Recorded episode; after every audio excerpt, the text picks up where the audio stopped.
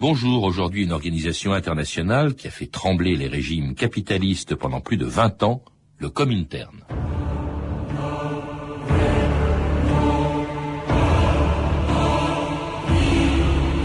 Prolétaires de tous les pays, unissez-vous. Karl Marx, Friedrich Engels, le manifeste du Parti communiste, 1848.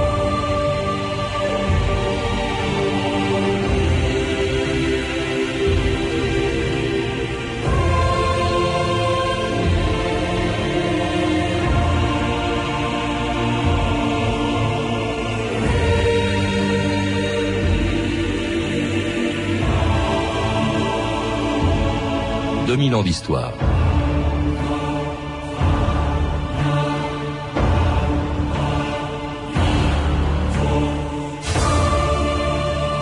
Depuis l'échec et l'effondrement du système soviétique, on a du mal à comprendre aujourd'hui la fascination provoquée au début du XXe siècle par la révolution d'octobre 1917. Fascination des marxistes du monde entier qui pendant des années ont rêvé de voir se produire chez eux ce que les bolcheviks russes avaient réussi dans ce qu'on a appelé pendant longtemps la patrie du socialisme. Le modèle d'une révolution mondiale où en quelques jours on était passé de l'utopie à une réalité dont on n'imaginait pas encore qu'elle se transformerait en cauchemar.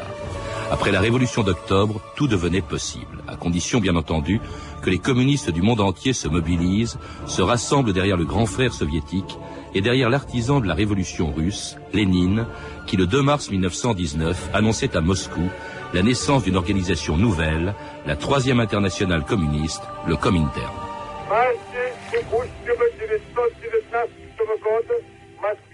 En mars de cette année 1919, un congrès international des communistes s'est tenu à Moscou. Ce congrès a fondé la troisième internationale communiste, qui s'efforce d'établir le pouvoir soviétique dans tous les pays.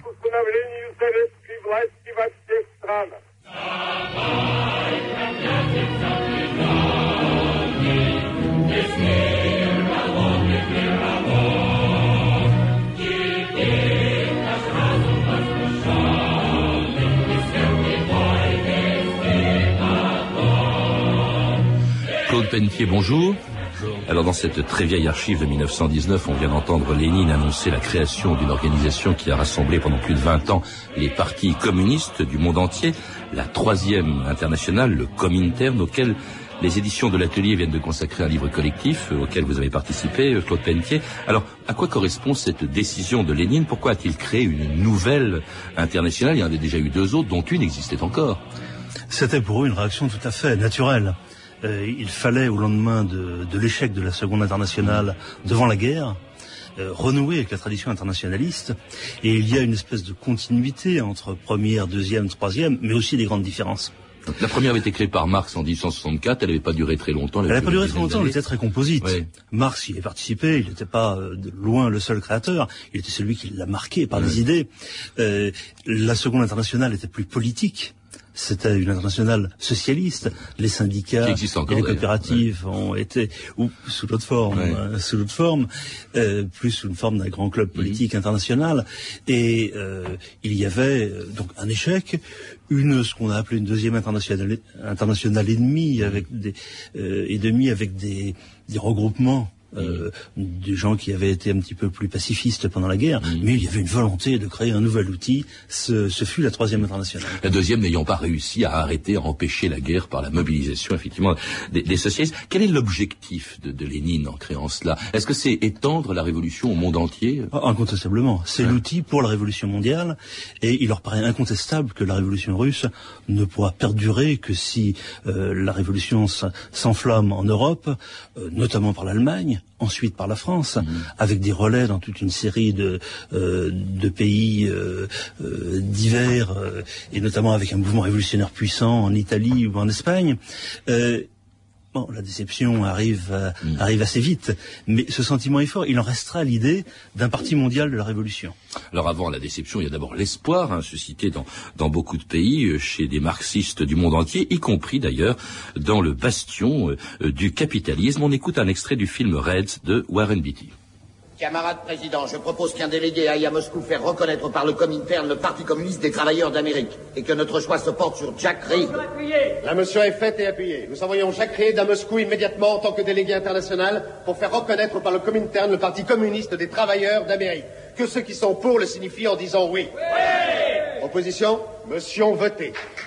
Merci, camarade. Alors ça, c'était un extrait du film Red. Ça, c'est c'est l'histoire de ce communiste américain, John Reed ou Jack Reed, hein, qui a assisté à la révolution de 17 à, à Petrograd. Cela dit, le parti qui a écrit les dix jours qui ébranlent le monde. Cela dit, le parti et qui est enterré d'ailleurs sur la place rouge. C'est ce qui est assez rare. Alors c'est c'est quand même bon, c'est pas le parti le plus important du du monde communiste à l'époque. Oui, mais symboliquement, symboliquement, il joue un rôle important. Vous savez d'ailleurs que la première internationale a fini, son siège était était à New York, et c'était quand même l'idée de se rapprocher de ces grands, euh, mm. de cette nouvelle industrie, de ces nouveaux pays, de leur puissance. Euh, et, donc, euh, il y a eu un parti communiste durable hein, qui, qui, existe toujours et qui a été d'ailleurs un des partis communistes les plus staliniens, les plus rigides. Le, mouvement communiste ou socialiste, comme il s'appelle encore, le plus puissant de, de l'époque, ce sont surtout les Allemands. D'ailleurs, c'est assez curieux parce que oh, c'est d'Allemagne dont on pensait que la révolution partirait. Et d'ailleurs, on pensait que tout naturellement, le siège de l'international serait à Berlin. Mhm. Euh, L'allemand est une des langues officielles, la langue officielle principale de la troisième internationale. Le russe n'arrive que très tardivement. C'est ah l'allemand, l'anglais et le, et le, français. Tous les textes sont traduits dans les trois langues. Mhm. Euh, et, et, le rôle, la fonction de la fonction de Berlin est considérable. Euh, d'où d'ailleurs tout le tout le poids que va avoir la politique euh, allemande, l'échec de la troisième internationale dans cette politique, euh, et qui facilitera l'arrivée du pouvoir hitlérien. Et l'échec aussi de la révolution, euh, tout simplement en Allemagne, dans un premier temps. Et d'ici bien que c'est à Moscou donc que s'installe la direction de, de l'international avec son chef. Au début, c'était Zinoviev. Hein, mais il y, avait deux personnages principaux, Zinoviev et Trotsky hein, à l'époque. Trotsky par l'autorité, par le par l'influence intellectuelle, par la connaissance qu'il a de tous ces pays européens. Euh, il en parle les langues, il connaît les gens, il écrit, il intervient, etc. Donc son rôle, euh, son rôle est considérable. Euh, et Zinoviev comme grand organisateur, comme responsable officiel. Alors cette troisième internationale, le Comintern, créé en 19, mais qui euh, réunit son deuxième congrès en juin 1920 à Moscou et qui rassemble des communistes venus du monde entier. Écoutez quelques-uns de leurs souvenirs. La revue de texte Stéphanie Duncan. L'enjeu de ce deuxième congrès du Comintern est de taille. Jusqu'à maintenant, déclare Zinoviev, en effet, l'internationale communiste a été essentiellement un organe de propagande et d'agitation.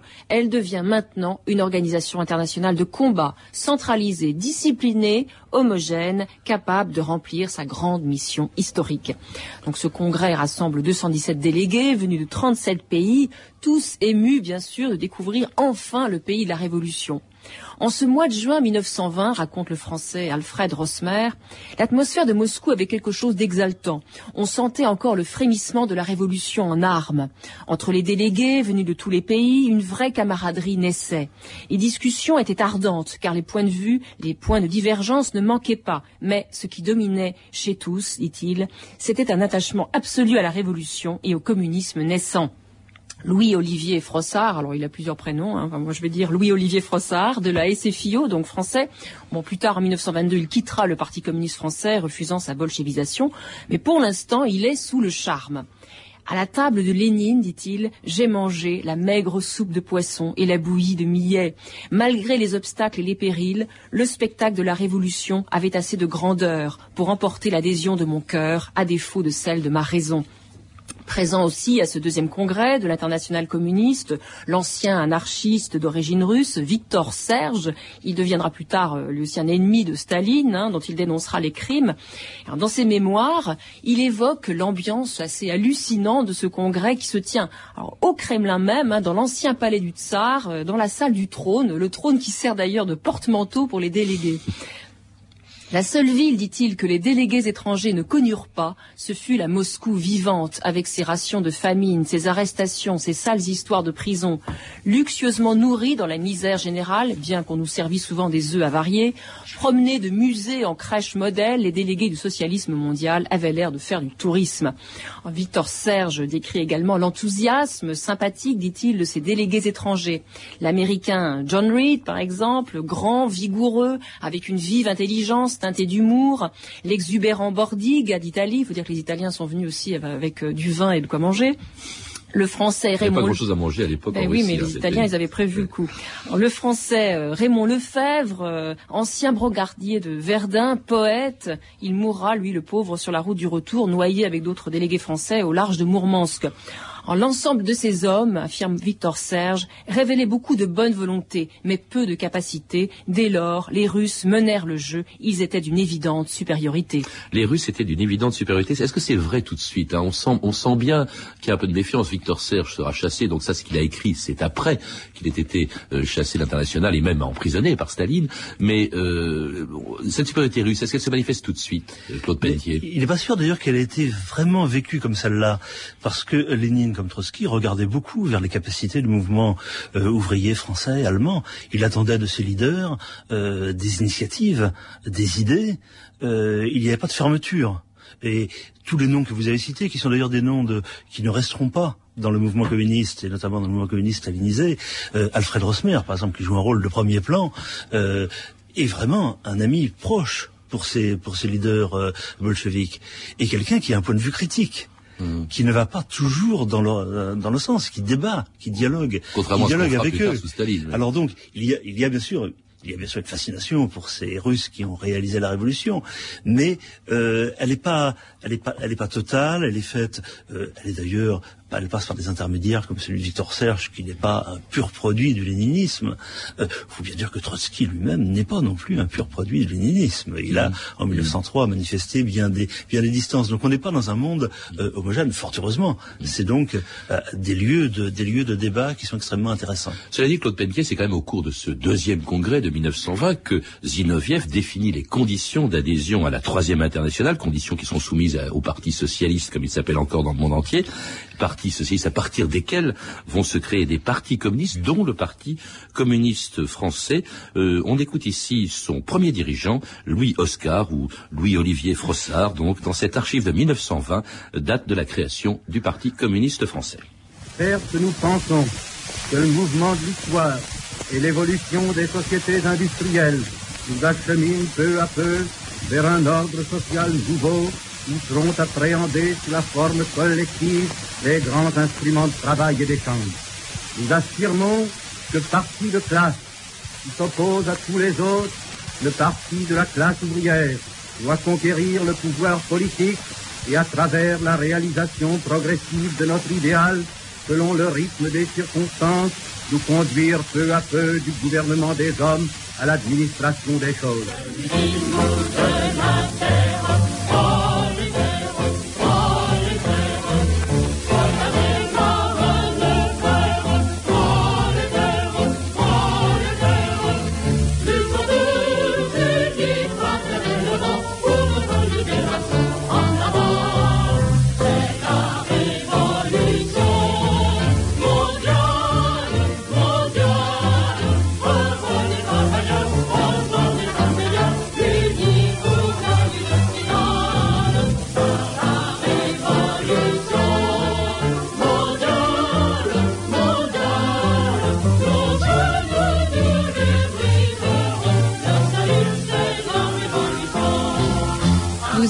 France Inter, 2000 ans d'histoire, aujourd'hui le Comintern. Et vous entendiez la chorale de l'Association des écrivains et artistes révolutionnaires. Le titre de ce qu'on vient d'entendre, c'est C'est la Révolution. Alors on y croit encore, Claude Pelletier à l'époque, à l'époque où Frossard dirige le Parti communiste français, créé au Congrès de Tours en 1920, une scission de, mmh. du Parti socialiste. Ils étaient d'ailleurs majoritaires au sein du Parti socialiste. Mmh. Les communistes, ceux qui créent le Parti communiste, qui s'appelait d'ailleurs la section française de l'international communiste, justement, donc de la troisième internationale.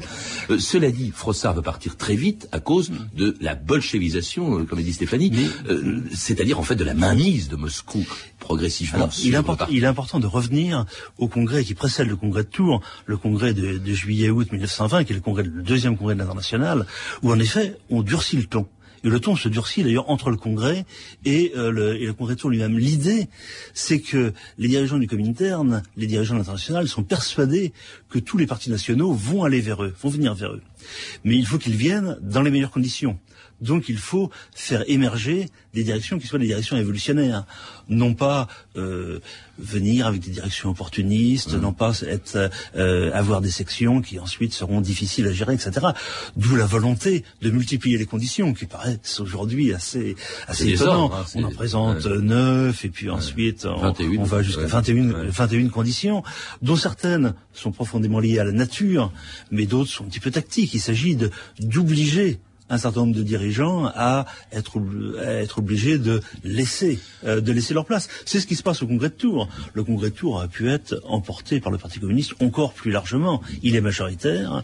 Il est majoritaire parce qu'il y a un vrai courant, parce qu'il y a un vrai courant euh, euh, populaire alors, ce, cela dit, Claude Pentier, quand même, il y a aussi une mainmise progressivement qui va se manifester sur l'ensemble des partis communistes, pas seulement le Parti communiste français. Il y a dans le livre euh, auquel vous avez participé, ce livre collectif, comme interne, il y a toute une liste, une biographie, avec des noms de gens euh, que, dont on a beaucoup oublié le nom, euh, souvent aujourd'hui, dont certains ignorent, ignorent, même le nom, Fried, Manulski, Pianitsky, ces gens-là viennent de Moscou, les fameux émissaires de Moscou, et puis c'est eux qui définissent la stratégie, qui désignent les gens. En 1930, Torres, secrétaire général du Parti communiste et qui va le rester très longtemps, lui a été désigné littéralement par Moscou.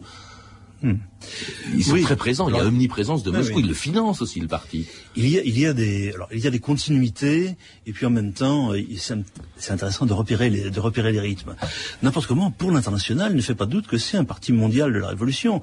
Donc l'international pense qu'elle a le droit de donner des orientations, de donner des consignes, de provoquer le, de provoquer le débat. Elle le fait sans aucune hésitation euh, au quatrième congrès à la fin de 1922 en inventant, en, en inventant par exemple la formule de la mise à l'écart des francs-maçons euh, et de la Ligue des droits de l'homme. Euh, c'est l'occasion là d'écarter un certain nombre de journalistes euh, qui qui étaient les journalistes un petit peu un petit peu hésitants. Donc il y a une intervention de l'international, c'est sûr. Et, puis progressivement, il va y avoir à partir de la mort de Lénine une intervention de l'État soviétique euh, qui va qui va influer sur ses émissaires. Et quand on arrive à la période de Fried, le vrai tournant c'est 1929. Euh, à partir de 1929, l'international est contrôlé directement par Staline et par l'État soviétique. On le voit dans le débat sur l'Allemagne c'est vraiment euh, Staline qui par lui-même tranche. Et c'est lui qui définit même la stratégie des, des, partis communistes. Il y en a une à partir de, de, la fin des années 20, à partir de l'époque stalinienne justement, où euh, il y en a une qui était catastrophique pour le Parti communiste. À partir de 1928. Classe contre classe. Alors là, on dit pas de compromis des partis communistes avec les autres partis de gauche, mais les, les, les partis communistes se déchaînent même contre les socialistes, hein, les social-traites comme on les appelle. En fait, même. L'ennemi, c'est plus les partis socialistes encore que les autres partis de droite. le débat est naturellement très important en Allemagne, mmh. Euh, puisque euh, le, la forêt social-démocrate ne doit pas l'arbre l'arbre nazi ne doit pas cacher la forêt social-démocrate, etc. Il y a une série de formules qui sont extrêmement dangereuses et qui vont faciliter le succès du nazisme. Mmh. Et sur la base d'ailleurs de, cette, de cet échec, il y a une véritable coupure.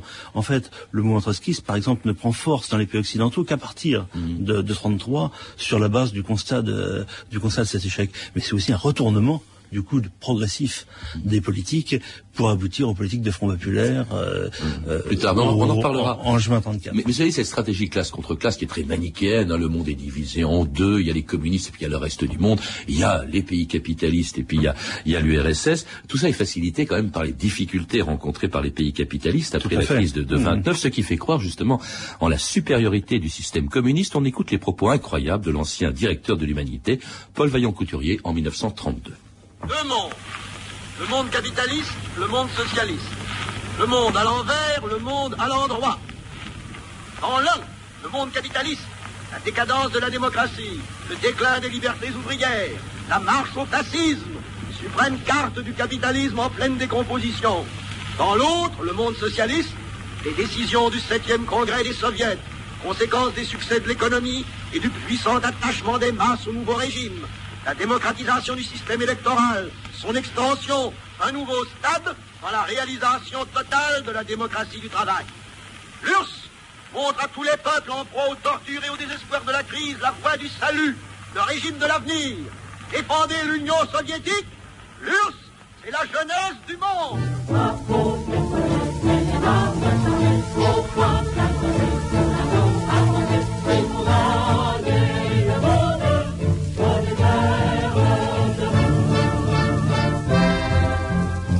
Cette chanson, c'est une chanson qui s'appelle Comintern d'ailleurs. Euh, c'est la, politique là, enfin ce qu'on vient d'entendre de Couturier, c'est vraiment l'époque en 32, c'est l'époque classe contre classe. Hein. Le, monde communiste ignore le reste du monde, se sent supérieur au reste du monde. Et, et, puis surtout, les partis communistes s'isolent complètement dans leurs pays respectifs. Ça a été d'ailleurs catastrophique, je crois, sur le plan ne serait-ce que électoral. les PC s'effondrent, dites-vous, dans ce livre. sur le plan de l'implantation. Euh, il y a non seulement une, un effondrement des voix, le parti tombe à 30 000, 30 000 adhérents, ce qui est quand même extrêmement, extrêmement peu. Il est passé de 100 000 à 30 000. Et puis surtout, on voit la génération qui a construit le parti au moment du congrès de Tours qui s'écarte. Il y a une jeunesse un petit peu exaltée, donc le, le Comintern met l'accent sur la jeunesse communiste, sur les éléments les moins formés politiquement et euh, ceux qui, qui, aspirent à une réussite de l'Union soviétique, euh, qui acceptent ce, ce discours de Vaillant Couture qui est certainement plus nuancé d'ailleurs euh, dans la vie qu'il l'est dans ses discours, mais excellent écrivain, excellent orateur, il utilise toutes les, il utilise toutes les ficelles. Dans tous les cas, presque tous croient euh, à la réussite en cours de l'Union soviétique. Ceux qui visitent le parti lui-même, qui visitent le pays lui-même, euh, notamment dans le cadre des écoles internationales, des écoles internationales, ont quand même quelques révélations euh, qui, les, qui les inquiètent. Il y a Gide, par exemple, qui, qui est vite revenu du RSS dans tous les sens du terme. Ah, hein, effectivement. Retour Alors, euh, il y a aussi, euh, vous le disiez, il y a le désastre que représente sur le plan politique en Allemagne la division de la gauche. Et c'est à ce moment-là, quand Hitler arrive au pouvoir, que vient l'idée des fronts populaires. Là, les partis communistes du monde entier, à la demande de Comintern, changent complètement de stratégie. Hein, c'est un virage à 180%. Et après avoir rompu avec le parti les partis socialistes, voilà qu'en France, par exemple, avec le Front Populaire, ils vont s'allier avec lui. Euh, c'est le Front Populaire. Non seulement avec lui, mais avec les radicaux. Avec les radicaux. Et avec euh, la, main, la, main, tendue euh, aux catholiques, etc. la France sera le bon élève dans cette politique de Front Populaire. Et du coup, la France aura toujours une place particulière dans le mouvement communiste international. Elle est protégée. Elle est d'ailleurs protégée de la répression, puisqu'à ce moment-là, il commence à y avoir une répression sur les communautaires qui prendra une forme très lourde ensuite. Elle est, elle a un leader qui, qui a une renommée internationale, dans la personne de Maurice Thorez. les résultats du Front populaire sont, euh, sont intéressants. Et il y a une place particulière, on y reviendra peut-être. Alors, en tout cas, le Front populaire remporte la victoire en 36. L'Alliance communiste socialiste radicaux remporte la victoire et euh, se met, le, le, Parti communiste change de discours, change même d'ailleurs de chanson. On chante beaucoup moins l'international et beaucoup plus la Marseillaise. Écoutez, un des dirigeants du Parti communiste et non des moindres, Jacques Duclos, au lendemain de la victoire du Front populaire le 14 juillet 1936. C'est le joie en ce jour de 14 juillet, de voir s'exprimer magnifiquement la véritable réconciliation française dont notre parti communiste proclamait la nécessité voici un an aujourd'hui même. Le drapeau tricolore, symbole glorieux des luttes de nos pères, est désormais réconcilié avec le drapeau rouge qui symbolise à la fois les sacrifices et les espérances du peuple. C'est Jacques Duclos, donc membre du comité exécutif du, du Comintern aussi, et puis un des dirigeants du PC, le 14 juillet 1936. Euh, donc c'est victoire du Front Populaire, succès aussi, progrès du Parti communiste français. Mais alors, euh, on oublie qu'au même moment, il y a des grandes purges. Tous les anciens, les responsables historiques, les créateurs du, du Comintern ont été épurés en Russie. Zinoviev est exécuté un mois après le discours l'on vient d'entendre, Claude mmh. Oui, on a étonné qu'il y ait d'ailleurs aussi peu de réactions en France parce que euh, le Parti communiste lui-même euh, approuve les procès de Moscou. Mais figurez-vous que la Ligue des droits de l'homme elle-même euh, ah fait une enquête sur ces procès et considère que les aveux sont tout à fait normaux. c'est le rapport Rosenmark. Donc c'est un petit peu toute la gauche qui, dans cette ambiance de Front populaire, accepte et on accepte aussi euh, les conséquences, euh, les conséquences en France.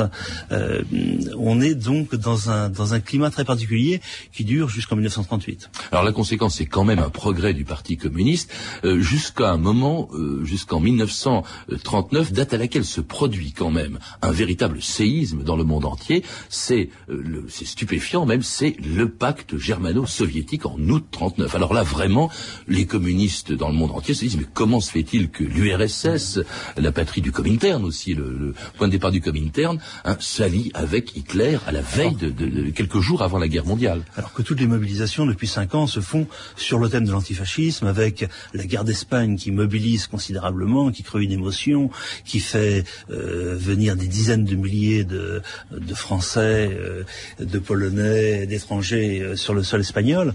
Donc le choc est, extrêmement fort. il il y a beaucoup d'état dans tous les dans tous les partis. il y a beaucoup de prise de prise de conscience, puisque surtout Staline n'a absolument pas préparé le terrain. Il n'a pas préparé les différents partis communistes occidentaux à cette à, cette situation et qui les met en, plus face à la répression, face aux interdictions et la répression. Alors il y a une hémorragie au sein des partis communistes, il y a la guerre qui se déclenche, l'action des partis communistes euh, pendant la guerre, mais au bout d'un moment, c'est quand l'URSS est attaqué que les partis communistes, euh, pour l'essentiel, euh, se manifestent dans la résistance, et en 43, suppression du Comintern. Pourquoi, Claude Pentier Il nous reste à peine quelques secondes. en 43, le Comintern ne sert plus à rien. Dès 41, Staline dit à Dimitrov, le dirigeant du Comintern, finalement, on pourrait le, on pourrait le dissoudre. Figurez-vous, depuis 1935, il n'y a pas eu le congrès du Comintern. Depuis 1935, le Comintern est de fait complètement sous la dépendance de l'État soviétique.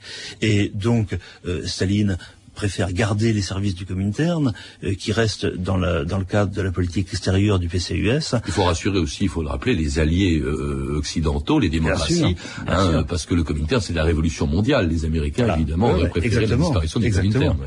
J'y venais garder les services, mais euh, en même temps montrer aux alliés qu'il y a une phase qui est dépassée et que maintenant, ce sont les mouvements communistes nationaux alliés à la résistance hmm. qui vont agir. Enfin, ça n'empêchera pas Staline et l'URSS cesse de continuer à garder la main mise sur les partis communistes dans le monde entier. Merci de Claude Pentier de nous avoir raconté donc l'histoire du Comintern, ce que histoire que l'on retrouve aussi dans un livre, Comintern, l'histoire et les hommes, un dictionnaire biographique publié sous la direction de José Gotovitch et Mikhail Narinsky aux éditions d'Atelier, livre auquel vous avez participé. Vous avez pu entendre un extrait du film Rest de Warren Beatty, disponible en cassette chez CIC Vidéo. Vous pouvez retrouver ces renseignements en contactant le service des relations avec les auditeurs au 0892 68 10 33 34 centimes d'euros la minute, ou nous contacter sur franceinter.com. C'était 2000 ans d'histoire.